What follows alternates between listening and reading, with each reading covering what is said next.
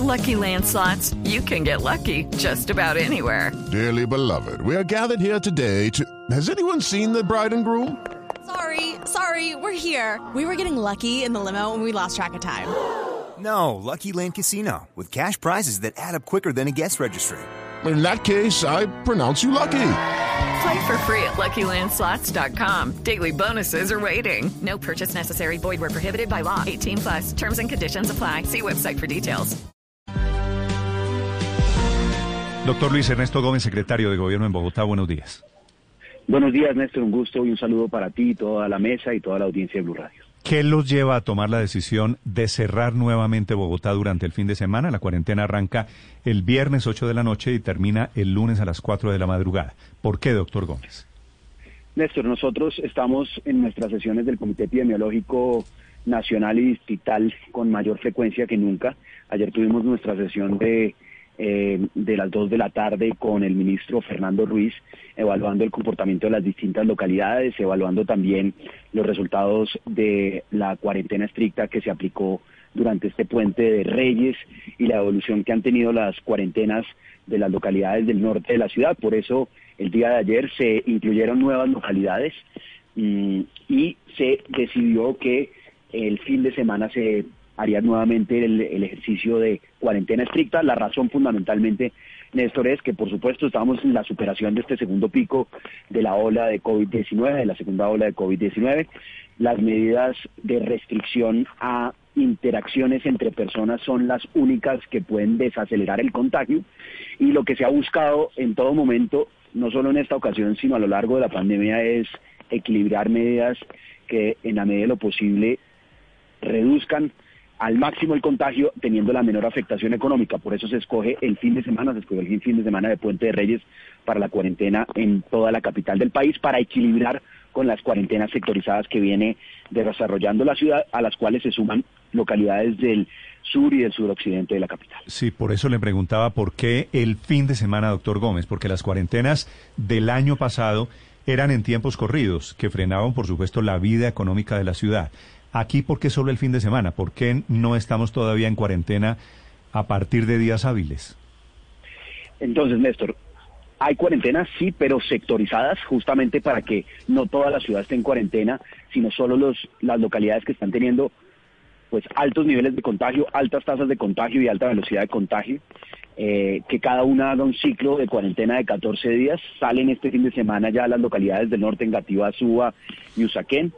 Eh, continúan las localidades de Kennedy y de Fontibón durante estos días y a partir del lunes entrarían también las localidades eh, de Bosa en el occidente de la ciudad, suroccidente, de Ciudad Bolívar en el sur de la ciudad, San Cristóbal, Puente Aranda, Rafael Uribe Uribe y Usme.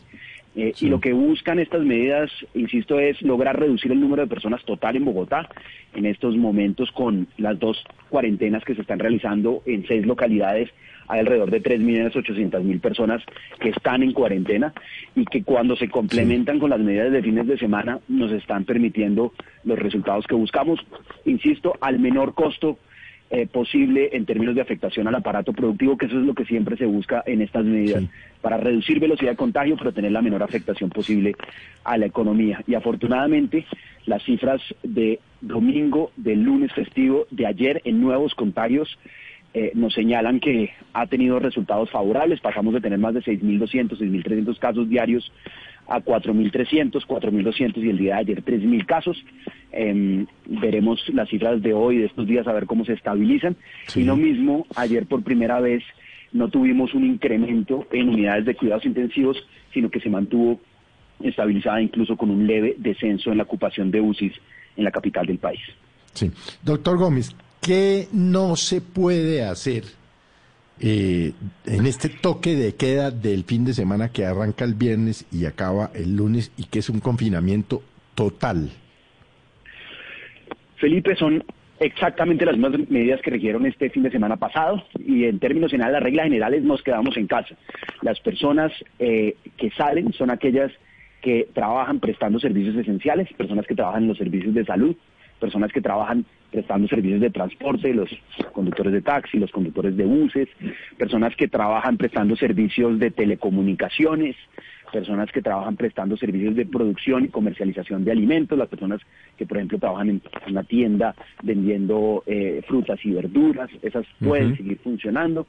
Eh, personas que trabajan en servicios de seguridad y vigilancia, servicios financieros, servicios bancarios, son los que pueden salir. Las personas, las reglas generales, nos quedamos en casa todos y solo salimos si requerimos de ir a abastecimiento, de ir a abastecernos, ir a mercar, una persona por familia, recordando que hay pico y cédula.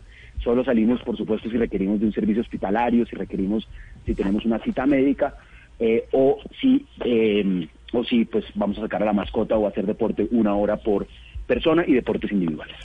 Secretario, quería preguntarle las por qué las localidades que no van a tener cuarentena esta vez, por ejemplo, Chapinero, Mártires, Santa Fe, La Candelaria, Antonio Nariño, porque hay quienes cuestionan, eh, expertos han cuestionado que de pronto se están tomando medidas más para permitir que allí donde eh, está el comercio o incluso por otras consideraciones políticas no cerrarlas.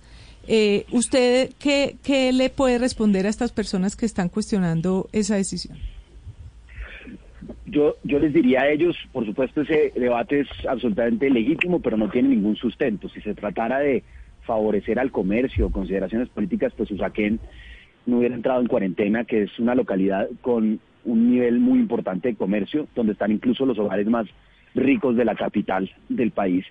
Em, pero entró, entró de primeras porque tenía que entrar de primeras, porque el índice de contagio era el más alto, porque la velocidad de contagio era la más alta y afortunadamente tomamos la medida oportunamente eh, ya desde hace algunos días y está teniendo unos resultados ya favorables en materia de, de, eh, epidemiología, motivo por el cual este domingo se levantan allí las cuarentenas. Decirles a Secretario, pero para nadie es un los que, Paula, si quieres, déjame termino, eh, decirle a todos los que eh, evalúan y analizan las cifras, son públicas completamente, se pueden ver los índices de velocidad de contagio, de transmisión en cada una de las localidades. Recordarles que nosotros tenemos en cuenta aquí la tasa de contagio, no el número total de casos, es decir, en relación con la población total. No es lo mismo una localidad de Chapine, como Chapinero que tiene 150 mil habitantes a una localidad como Suba que tiene 1.200.000 habitantes y también la velocidad del contagio son nuestros dos indicadores fundamentales para tomar estas decisiones.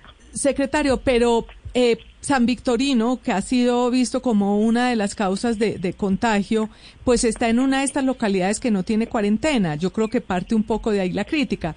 Y, e incluso Antonio Nariño tiene una tasa de, contagio de más de 1,1. San Victorino es el centro de Bogotá, donde están los madrugones, etcétera. Es eh, una, está en Santa Fe o, o, eh, o Mártires, no, no, no, no sé ubicarla exactamente. Y lo otro es que precisamente Antonio, usted nos dice que es por velocidad de contagio, pero Antonio Nariño tiene más de 1,1% de tasa de velocidad de contagio y no está incluida. Entonces, de ahí vienen las reservas de las personas. ¿Por qué no cerraron la zona en donde se están produciendo estas aglomeraciones eh, de comercio? Entonces, en las localidades eh, eh, San, Victorino que mencioné, que creo que a ustedes les gusta bastante, el tema de San Victorino está en la localidad de Santa Fe. Y San Victorino tiene una restricción muy importante en estos momentos y es que no hay madrugón. El madrugón es uno de los puntos críticos que vimos en los meses, en el mes de diciembre, Em, y es eh, en las mañanas, en las madrugadas del miércoles y del sábado. Durante este periodo, por supuesto, a pesar de que está funcionando la localidad de Santa Fe, eh, restringimos el madrugón. Eh, por eso hoy no, digamos, los miércoles y sábados no tendremos durante este periodo de segundo pico esta actividad comercial. Pero yo quiero, yo quiero insistir, no hay ninguna medida, no hay ninguna medida que busque algo distinto a equilibrar efectos epidemiológicos, que es la, es la prioridad absoluta, buscar reducir velocidad de contagio, buscar reducir tasa de contagio en las localidades y que esas decisiones tengan y traten de ponderar siempre el efecto y el daño económico que genera cualquier restricción a las libertades o a la movilidad de personas. Ese equilibrio, que es un equilibrio bastante difícil y bastante sutil, es el que evaluamos cada vez que tenemos nuestros comités epidemiológicos, las distintas propuestas que llevan los epidemiólogos, así como los economistas, para buscar siempre que Bogotá funcione, que garantice eh, a todo el mundo que lo requiera un servicio hospitalario, pero que también eh, permita que el aparato productivo no tenga una afectación más allá de lo necesario. Y sobre ese equilibrio, secretario, difícil y sutil le quiero preguntar, porque para nadie es un secreto que el fin de semana es el cuadre para el bolsillo de restauranteros, meseros, bartenders, músicos, dueños de bares, en fin, que hacen sus mejores ingresos y sus mejores ventas de viernes a domingo, pero que ahora, este fin de semana, otra vez no van a recibir un centavo, pero eso sí, tienen que seguir pagando arriendo, impuestos, empleados, servicios públicos cuáles son las ayudas para ellos. O es que se les van a descontar, no sé, impuestos, o se les van a rebajar los arriendos, o, qué, qué viene para ellos. Paola, sin duda alguna, el sector del entretenimiento, el sector que por su naturaleza congrega gente, los lleva a reunirse y particularmente en espacios cerrados en el mundo entero es uno de los sectores más afectados. Em, pues por supuesto los restaurantes, que en su mayoría tienen infraestructura a puertas cerradas, han tenido una afectación a lo largo del año en, sus capacidades, en aforos. Lo mismo ha pasado con el sector del entretenimiento, del teatro y del cine. Y esto es un poco la, lo, injusto de esta pandemia y es que no trata por igual a los distintos sectores productivos. Eh, a diferencia de estos sectores, hay unos sectores incluso que han resultado ganadores, como es el sector eh, de tecnologías de información, el sector de las ventas eh, por Internet y otros. Por esa misma razón nosotros hemos priorizado los apoyos y las ayudas a estos sectores que han estado golpeados. El año pasado tramitamos ante el Consejo una, pues el, denominado Plan Marshall, que lo que buscaba justamente era darle alivio a los sectores económicos más golpeados. Em, entre estos se encuentran el sector de restaurantes, el sector de gastronomía, alivios tributarios que ya se hacen efectivos tanto en los prediales eh, como en el ICA durante este año ya empezaron a regir a partir del año 2021 y de igual manera tiene la Alcaldía Mayor de Bogotá un programa para microempresarios a los cuales les entrega lo correspondiente a un salario mínimo por trabajador hasta por cuatro trabajadoras durante seis meses.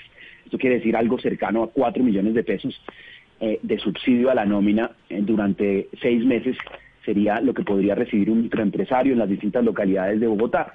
Eh, los microempresarios que nos escuchan sea de la gastronomía o sea de cualquier sector y que les interesen, pueden ingresar a bogotalocal.gov.co, informarse y aplicar para subsidios que entrega la Alcaldía Mayor de Bogotá a través de sus alcaldías locales. Doctor Gómez, ¿cómo están las cosas con las cifras que ustedes están viendo? ¿Hasta cuándo estamos en esta segunda ola de la pandemia? Néstor, el mes de enero era un mes que se anticipaba como un mes difícil en el mundo entero, pero también en la capital del país.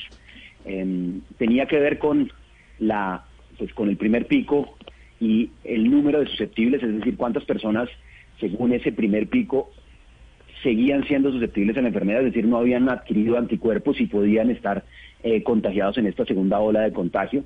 Em, esto iba a estar hacia finales del año. Eh, distintas medidas y distintas situaciones permitieron que se diera y que empezáramos a ver el incremento hacia hacia finales de diciembre, el 20 de diciembre empezamos a ver ya incrementos importantes y muy seguramente durante todo este mes de enero tendremos tendremos pues días difíciles, tendremos ocupaciones muy elevadas en los hospitales y tendremos que estar todo el tiempo tomando medidas que nos permitan reducir el contagio para superar este segundo pico de la mejor manera. ¿Y ustedes eso quiere decir, creen que en febrero ya se van a aliviar un poquito las cargas? Pues esa es nuestra expectativa, todas las medidas que se han tomado se han tomado justamente bajo esos supuestos, pero también, Néstor, hay una realidad que está viviendo el mundo entero y que por eso nosotros en la Alcaldía Mayor de Bogotá no queremos descartar dentro de las hipótesis del comportamiento atípico en carga viral y en otros factores de contagio y de transmisibilidad, la posibilidad de que haya variantes distintas del coronavirus que estén teniendo un efecto distinto. ¿Esto qué quiere decir? Esto quiere decir que el primer pico tiene un comportamiento y un segundo pico tendría un comportamiento incluso menos agresivo según los modelos epidemiológicos si, si se trata exactamente de la misma epidemia, si se trata del mismo virus sin variantes. En estos momentos, pues por supuesto hay unas consecuencias del relajamiento de medidas sanitarias en los hogares durante diciembre, de la actividad económica y comercial que fue muy importante en diciembre y que todo eso deja obviamente una carga de contagio que estamos viendo reflejados a inicios de enero, pero también hay algo más que estamos eh, que no queremos descartar y por esa misma razón, por el principio de precaución, nosotros desde ya hace varios días hemos tomado medidas asumiendo que en Bogotá está presente distintas variantes de coronavirus que pueden tener una incidencia y ese es un escenario que tenemos que estar evaluando y que podemos saber hacia finales de enero si es el caso. Eh, si es el caso, pues tendríamos una situación parecida a la que están viviendo países europeos eh, que es básicamente una ampliación del contagio por las características de esta nueva cepa o de las distintas cepas que circulan. O eh, Pero no hay- tendríamos pero- que empezar a ver una reducción, una reducción a finales de enero, eh, como ocurrió en el primer pico y como se anticiparía que ocurra en este segundo pico, si no hay algo distinto eh, en, en materia de, de pues, del virus y de la y de las características de contagio que tiene el coronavirus en Bogotá. Doctor Gómez, en este momento, con base en lo que usted está diciendo, no hay ninguna certeza ni de que esté la cepa británica, ni que haya ninguna mutación, ninguna variación del coronavirus en Bogotá. El Instituto de Salud ya informó que hay varias variantes. Que son, que son colombianas, dijo, dijo no la británica, entre otras cosas contradiciendo a la alcaldesa. Exacto, hay varias variantes. La naturaleza de los virus es que mutan. eh, por fortuna mutan hacia menos mortalidad, digamos, se vuelven cada vez menos mortales, pero cada vez más contagiosos. Esa es la característica, por ejemplo, de la influenza, eh, que eh, es altamente contagioso y que por eso y que muta tanto que por eso todos los años es necesario ponerse una vacuna distinta. Eh, todo indica que el coronavirus está siguiendo ese mismo patrón eh, de mutación y las distintas variantes pues tienen características distintas. Sin embargo, eh, yo te diría, Néstor, el, la capacidad la capacidad de un país como el Reino Unido que desarrolló la vacuna de AstraZeneca en materia de investigación, en materia de desarrollo, con esa capacidad, el Reino Unido se tomó tres meses, tres meses en anunciarle al mundo que tenía esa variante de coronavirus. Eh, la primera fue identificada el 20 de septiembre y solo hasta finales de diciembre le informaron al mundo y fue allí cuando oportunamente se cerraron vuelos con el Reino Unido. Pero esa variante ya ha sido identificada en 45 países. Colombia tuvo vuelos abiertos durante tres meses, no solo con el Reino Unido, sino con muchos países europeos donde ya estaba plenamente identificada la variante, así como con países del continente americano. Y por eso, aunque no haya una identificación específica en procesos en los que viene trabajando el Instituto Nacional de Salud, eh, eh, pues con capacidades muy distintas a las del Reino Unido, pero insisto, en el Reino Unido se tomaron tres meses. Por esa misma razón, por la probabilidad, eh, en Bogotá hemos eh, siempre, por principio de precaución, asumido que hay distintas variantes y que es necesario tomar medidas correspondientes, eh, pues porque lo único que no podríamos hacer es tomar menos medidas y eh, asumir que asumir que las cosas están mejor de lo que podrían estar porque eso implicaría en concreto, Néstor, pues muchas muertes en la capital del país. Sí, a propósito de eso, secretario, ustedes anticipan eh, el fin de la cuarentena en Teusaquillo. La próxima semana ya se levanta el toque de queda nocturno en la ciudad, pero si se confirma en algún momento esa nueva cepa, ¿eso va a modificar la toma de decisiones sobre medidas en Bogotá?